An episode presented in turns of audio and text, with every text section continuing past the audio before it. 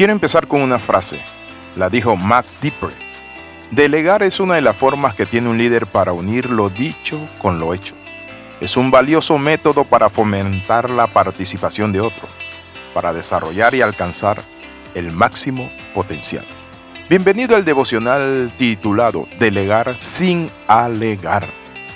Cuando hablamos de delegar hay muchas personas que se viven ahogando en lo que hacen hay padres de familia que no delegan las labores de la casa a sus hijos y ahí están los hijos acostados ensuciando. Pero es importante que nosotros deleguemos. Hay empresarios que no le han delegado a sus empleados lo que deben hacer y el empresario siempre se ve haciendo las mismas cosas. La pregunta es, ¿por qué no delegamos? Mi amigo, bienvenido a este devocional.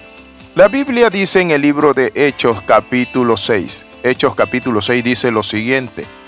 Noten, en aquellos días, como creciera el número de los discípulos, hubo murmuración de los griegos contra los hebreos, de que la viuda de aquellos eran desatendidas en la distribución diaria. Entonces los doce discípulos convocaron a la multitud de los discípulos y dijeron, no es justo que nosotros dejemos la palabra de Dios para servir a las mesas. Buscad pues, hermano de entre vosotros, a siete varones de buen testimonio, llenos del Espíritu Santo y de sabiduría, a quienes encarguemos de este trabajo. El término a quienes encarguemos de este trabajo es a quienes le deleguemos este trabajo. Los discípulos estaban siendo usados por Dios. La gente seguía creciendo. La Sagrada Escritura dice en Hechos capítulo 2, versículo 47, que cada día se agregaban y se unían a la iglesia los que habían de ser salvos. Era grandísimo ese crecimiento exponencial, pero los discípulos vieron algo, delegar. Le hago una pregunta, ¿está usted delegando en su trabajo, en su empresa? Cuando una persona no delega, se agota físicamente. La pregunta es, ¿por qué no delegamos? ¿Saben por qué? Porque pensamos que solo nosotros sabemos hacerlo. También tenemos miedo al reemplazo o que copien el sistema. Pensamos que somos eternos, también ese, ese es otro error por el cual no delegamos. Todo lo queremos controlar. Y otra causa es por el síndrome del multiuso o de MacGyver. Pensamos que toda la vida vamos a estar allí. Tenemos que aprender a delegar. A veces murmurar quiere decir que por negligencia los líderes descuidan resolver adecuadamente una necesidad que otros podrían hacerlo. Conozco pastores que están llevando todo. Conozco madres de familia que cocinan, planchan, visitan, hacen, deshacen y sus hijas están ahí muy sentadas con el celular en la mano. Aprenda a delegar. Necesitamos delegar porque si no delegamos, ¿saben qué? No vamos a formar la próxima generación. Nuestra empresa puede quedarse en el espacio y en el tiempo estancada. Conozco a empresarios que tenían mucho éxito, hacían la receta de sus pasteles, de sus helados, se murieron y la familia quedó sin nada. ¿Por qué? Por no saber delegar. Entonces necesitamos entender que delegar es lo que dice Calvin Miller un buen líder nunca entrega el liderazgo, sin embargo se dividen los premios y responsabilidades del liderazgo. Kenon Callahan también nos recuerda que debe haber un balance entre la autoridad delegada y la responsabilidad. Señala que más autoridad y menos responsabilidad ayudan a incrementar el liderazgo.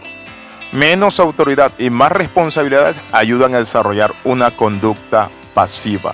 Entonces los apóstoles delegaron lo suficientemente autoridad como para que los siete tomaran decisiones que iban a suplir las necesidades de aquello.